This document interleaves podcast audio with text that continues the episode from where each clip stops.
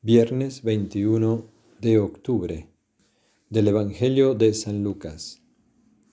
En aquel tiempo decía Jesús a la gente, cuando veis subir una nube por el poniente, decís enseguida, va a caer un aguacero. Y así sucede. Cuando sopla el sur decís, va a ser bochorno. Y sucede. Hipócritas, sabéis interpretar el aspecto de la tierra y del cielo, pues ¿cómo no sabéis interpretar el tiempo presente? ¿Cómo no sabéis juzgar vosotros mismos lo que es justo? Por ello, mientras vas con tu adversario al magistrado, haz lo posible en el camino por llegar a un acuerdo con él. No sea que te lleve a la fuerza ante el juez y el juez te entregue al guardia y el guardia te meta en la cárcel. Te digo que no saldrás de allí hasta que no pagues la última monedilla. Palabra del Señor. Muy queridos todos, hoy escuchamos de los labios de Jesús un reproche, y un reproche que estamos acostumbrados a escucharlo o dirigido más bien a los fariseos, a los escribas y a los fariseos. Esa, ese reproche de hipocresía.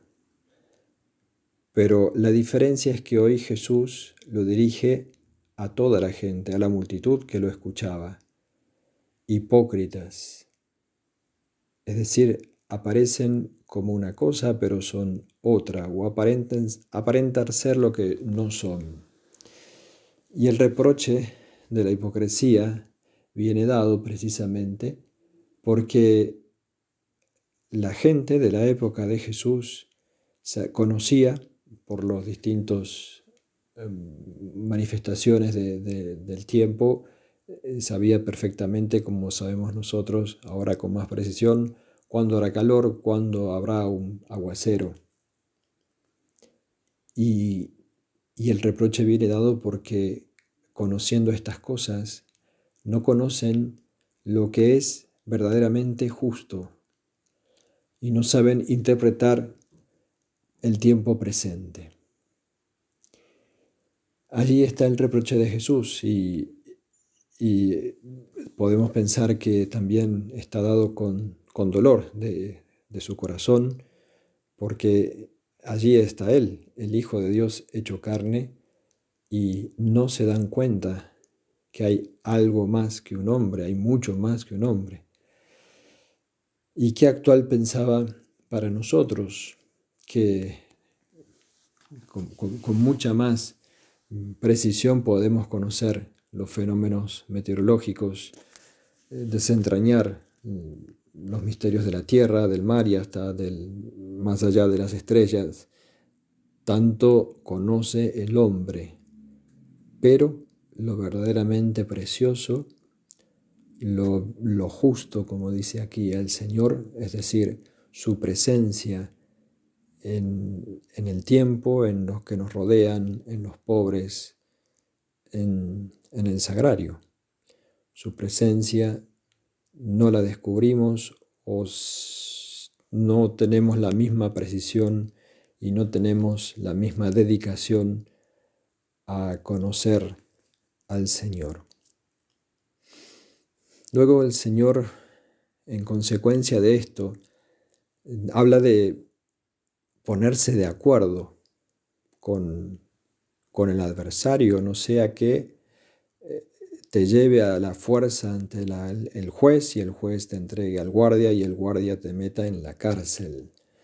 Un padre de la iglesia decía que quien nos juzga eh, es la palabra, no sea que la palabra me condene y me lleve al guardia, que es el demonio, y me eche a la cárcel, que es el infierno. Pues estemos entonces atentos a los signos de los tiempos, el saber juzgar, el saber discernir dónde está Dios y también dónde y, y cómo gasto mi tiempo o a qué dedico mi tiempo.